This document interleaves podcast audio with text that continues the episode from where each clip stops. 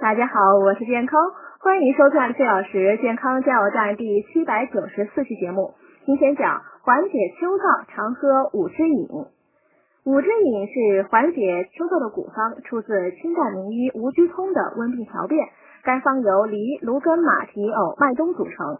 具体做法是：取梨一百克，马蹄五十克，鲜芦根六十克，鲜藕一百克，洗净去皮后切碎。麦冬十克，开水浸上一小时，洗净后切碎，然后将五种材料混合加之饮用。建议连续饮用三天，鼻咽干燥的症状会有明显改善。长期喝还能使皮肤和毛发恢复润泽。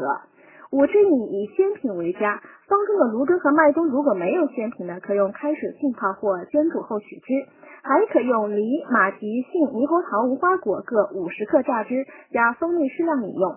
改良后的五汁饮除了能滋阴润肺，还有抗肿瘤的作用，尤其适用于食道癌患者。